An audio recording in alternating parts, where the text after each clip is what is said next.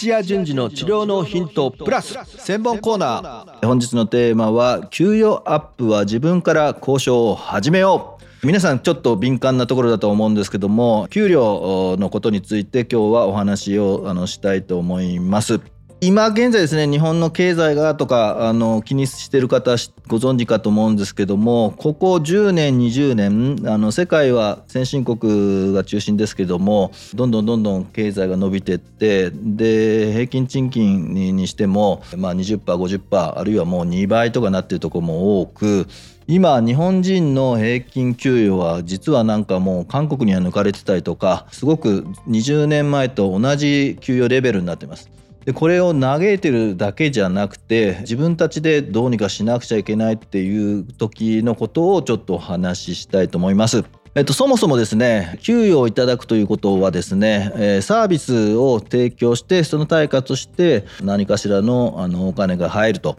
それでそこの事業全体で経費を差し引いた分の中からあなたの給与が支払われるっていう構造になっているのでしっかりとねあなたが価値を生み出せる有能な人材かどうかっていうのが前提であります。ただ、えー、経営者としては基本的には利益を出したいと常々に思ってますので場所の賃貸のねお金月々いくらとか、えー、人件費で皆さんの給与を含めね何人いるから、えー、いくらかかるとかっていうのを弾き出しながら売り上げの中でできるだけそこのね固定費っていうんですけども経費を下げたいなっていう頭でいるので何もね不満だったり文句みたいなのがなければ基本的には今のままでいようっていう経営者がほとんどです。であればですね、えー、給与アップ待っていては何も変わらないですからぜひね、えー、自分からどうなっているのでしょうかとか、えー、今後どういうね見込みで給与アップのね仕組みがあるならそれ、え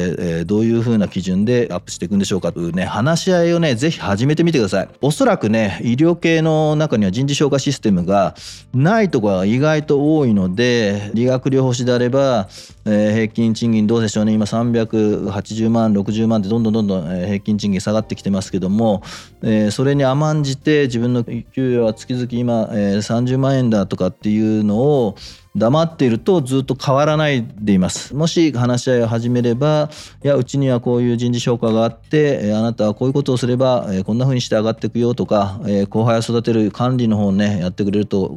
プラスアルファ手当がつくよとか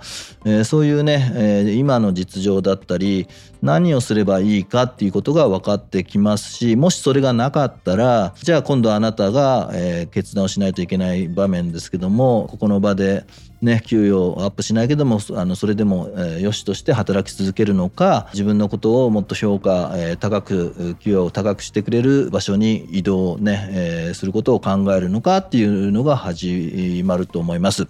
いずれにしても不満ばかりで自分から交渉を始めなければどういった状態でどういった理由で自分の給与が今ずっと変わらないのかっていうね理由も分かりませんので動きようがないと。いうところから、えー、皆さんぜひね自分から給与アップは動くということで嫌がられるかもしれないと怖がらずにねぜひね、えー、チーフ委員長上司の方にまずはね話を始めてみてください。今日はですね皆さん気になるね給与アップの方法じゃないですけども一歩踏み出すということで交渉を始めようということをお勧めするお話でした。以上になります。いってらっしゃい。